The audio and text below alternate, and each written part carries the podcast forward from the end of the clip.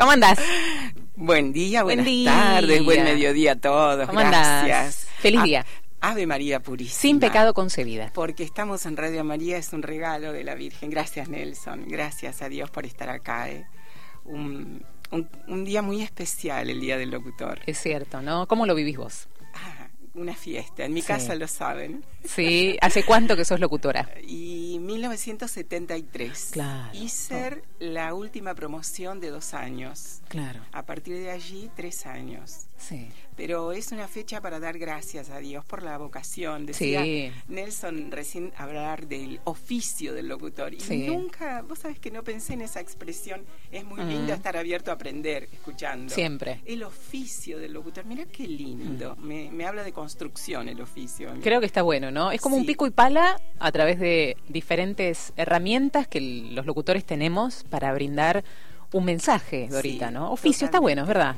Es muy lindo, pero bueno. yo creo que es una fecha para tener una memoria agradecida a toda Mm. la familia. Primero a Dios porque Él nos regala la vocación y uno tiene que tratar de descubrirla. A Sí. ver, ¿es- ¿será por acá? ¿Será por allá?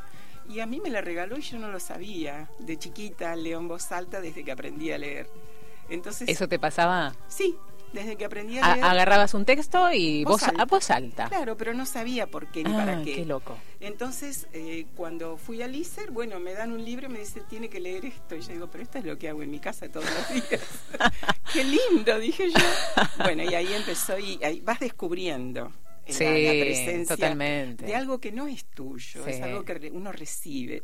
Y entonces, ¿cómo no darle gracias a mi mamá Pabla, que se llama Pabla como San Pablo porque Mi amor. nació un 25 de enero, el día de la Antes se usaba Claro. ponerle el Día del Santo. No Paula, sino Pabla. Claro. Mi papá Clemente, mi marido Hernán, Ah, mi amor. mi hija Guadalupe, que Sí, está escuchando. que ahí nos, es- nos contabas la historia hermosa, Hermosa de de su su nombre. nombre. Ella dice, mamá, un día vas a dejar de contar la historia de mi nombre. No, Un abrazo a Guada. Pero muy lindo. quiero que sigas. A Mariano. ¿cómo andamos, ¿Qué tal? Mariano? Buenas, buenas tardes. ¿cómo Feliz día, Mariano. Muchas gracias y feliz día para las colegas acá. Bueno, el locutor joven acá. El locutor ¿eh? jovencito, Vamos todavía. en proceso, todavía en carrera, todavía buscando, buscando el rumbo. Bueno, ¿hace cuánto y dónde?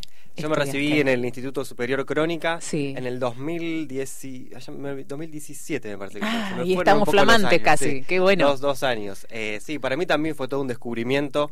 Eh, al principio, a mí me pasó algo que yo terminé la secundaria y me puse a estudiar locución.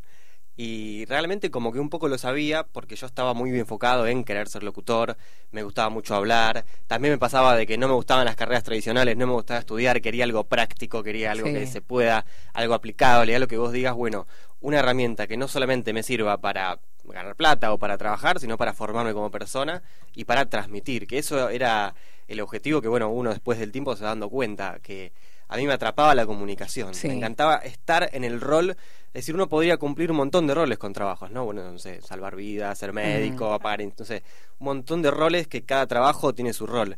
Pero el del rol del locutor, el del, el del rol de la comunicación es el de poner la palabra, el de estar, el de decir, el de... Es muy difícil en una situación social, bueno, ¿quién es el Sí. que habla? ¿Quién es el que dice?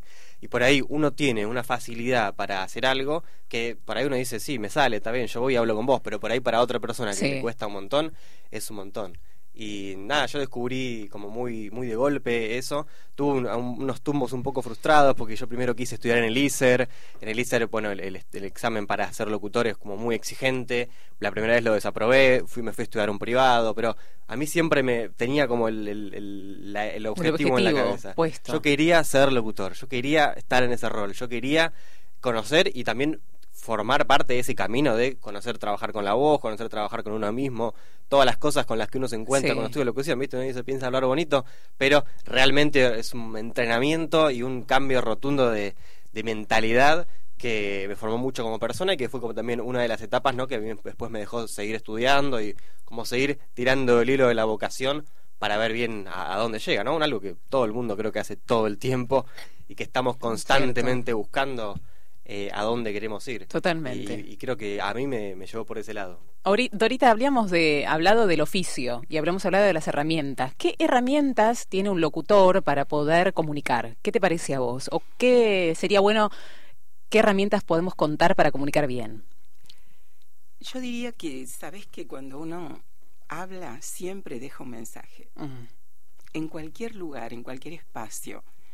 La diferencia es que nosotros tenemos un micrófono frente a nuestra persona y estamos comunicando un montón de seres humanos que no conocemos. Sí. Entonces hay un compromiso muy fuerte. Creería yo que el primero, un buen locutor tiene que ser un buen oyente, Mm, porque aprendemos escuchando. mm. Pero después escucharnos a nosotros mismos también, ser oyentes nuestros, Mm. para poder saber cuál es el camino, por dónde quiero, qué es lo que quiero decir. Mm. Y este es el milagro, creo yo. Eh, el, el Evangelio de hoy, eh, la, la expresión ¿no? de, de Santo Tomás, Señor mío y Dios mío, Sí. si uno en su corazón lo puede decir antes de empezar a hablar, creo que es muy sano. Mm. El reconocer, ¿no? Sí, porque la guía para ver qué es lo que debo decir, cómo, cuándo, algo bueno siempre, algo esperanzador, sin quitarle el dolor a la realidad, pero al mismo tiempo saber que hay salida, que hay luz, que hay esperanza, que siempre estamos acompañados. Yo estaré siempre con ustedes. Y a lo mejor alguien que nos está escuchando en este momento y su corazón tiene cierta decepción, Mm. eh, puede encontrar a alguien cercano. Ahora viene el Día del Amigo, el 20 de julio. Así es. Va a ser un día de muchas. eh, es un día que se festeja mucho, ¿no? Y yo traje algunas cosas de, de Elena. Zambonini, que es una bella persona Sí. que escribe. Amigo es aquel que está de nuestro lado cuando uno es su propio contrario. Amigo es aquel que me conoce a fondo y sin embargo me quiere. Qué hermoso. Esto. Mm. Y resulta que uno con la voz se hace amigo de alguien porque entra en el hogar, entra en la casa. Muy importante cada palabra. Si yo digo casa, nos imaginamos algo. Si yo digo hogar, nos imaginamos otra cosa. Creo que la imaginación es un punto clave, ¿no? Claro. Es una herramienta clave. Y es- Claro. es, La la, creatividad. la materia prima también Claro. del locutor, la materia prima de Claro. la radio, ¿no? Crear mundos con la voz. Construir con la voz. Crear ideas y entregarle al otro un valor que por ahí no está viendo y decírselo y decir, hacérselo pleno. Y las palabras son la manera que tenemos no solamente de la imaginación, sino que tenemos de relacionarnos con el mundo. Claro. Nosotros somos constantemente palabras, nuestros pensamientos son palabras, Totalmente. nuestras acciones, por más que sean concretas, son eh, comunicación. Uno está permanentemente Sí. comunicando, contando, y las palabras son la materialización de esas ideas y de esas acciones que son las que nos dejan, eh, nos dejan seguir adelante. La gente que no tiene palabra o las personas que por momentos se desaniman son las que les cuesta poner la palabra, les cuesta decir qué les pasa, les cuesta eh, encontrar la manera de expresarse y a veces únicamente poniendo la palabra ya te aliviás, Es cierto. o ya lo decís. Es cierto. ¿Por qué la radio no muere? En No. medio de estas grandes tecnologías y medios tan multifacéticos en el día de hoy. ¿Por qué la radio se sigue escuchando? Mira, para mí eh, uno de los inventos del siglo más importantes es el transistor. Mm. Porque vos te podés quedar sin luz, sin sistema de luz. Mm. Y si tenés. Sí, si la tenés un par de pilas, Estás comunicada con el mundo. Eso me sucedió el día del apagón. Mm. Estaba escuchando la misa a las Sí. 7 de la mañana en Radio Nacional. Yo seguía escuchando. Y resulta que la luz se había no te habías dado cuenta. Entonces dije, Dios mío, estoy comunicando. Mi marido dormía como un santo. Yo si supiera que no tenés que se cortó. Bueno, em- empecé. Pero además fui paseando por el dial Sí. y a ver qué pasaba. Entonces, Claro. en una emisora dicen, estamos sin luz, pero hay un equipo de emergencia. Y estamos- gracias a eso te enteraste. Pero está transmitiendo, la radio Mm. está viva. Sí, En ese momento. Me encantan los programas en vivo. Sí, está bueno. Digamos, Mm. todo tiene su pro y su contra. El programa grabado tiene cierta pureza técnica.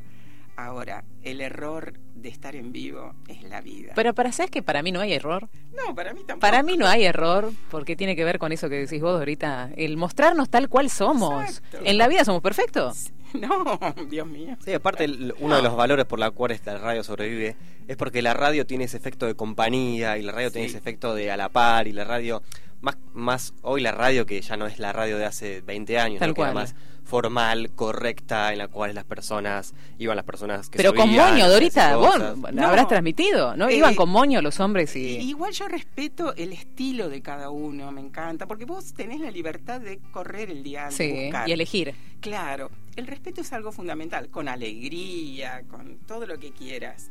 Ahora, respeto por el que me está escuchando, que se entienda lo que digo. Sí. eh, hacer una pausa. Sí. Los silencios en radio son sumamente importantes porque están anticipando algo que va a venir. Claro. El misterio ese de la comunicación radial. Está bueno. Hablando de pausa, ¿hacemos una? sí, nos dice Si no, Nelson. si- si nos dejan, hablamos. No nos puede callar, por favor. No Jun- dice Nelson, juntás- por favor. Juntás a varios locutores y no ¿Y qué hace? hablar. ¿No terminas más? No Llegó terminas Gabriel. más. Llegó Gabriela. Lo va- la vamos a sumar.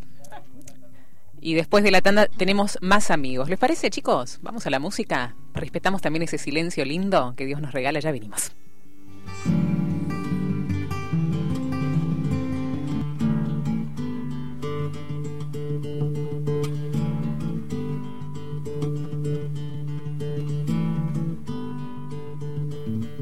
La calle Yupe raya al medio, encuentra Belvedere, el tren saluda desde abajo, con silbos de tristeza aquellas filas infinitas, saliendo de central el empedrado está tapado, pero allí está la primavera en aquel barrio, se llama soledad, se llama gritos de ternura, pidiendo para entrar y en el apuro está lloviendo, ya no se apretarán mis lágrimas en tus bolsillos, cambiaste de sacón, un día nos encontraremos, en otro carnaval tendremos suerte si aprendemos que no hay ningún rincón, que no hay ningún atracadero que pueda disolver en su escondite lo que fuimos, el tiempo está después.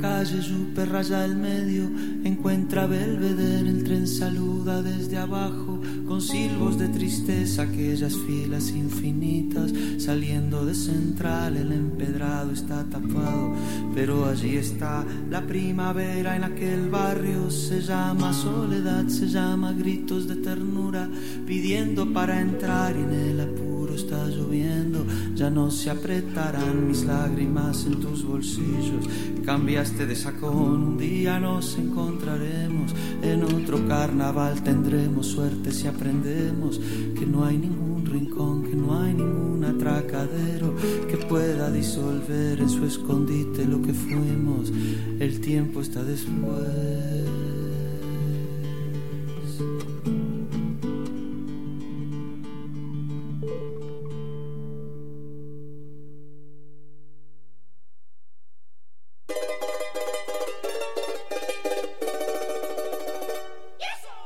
Comunicate con Vive en la Ciudad.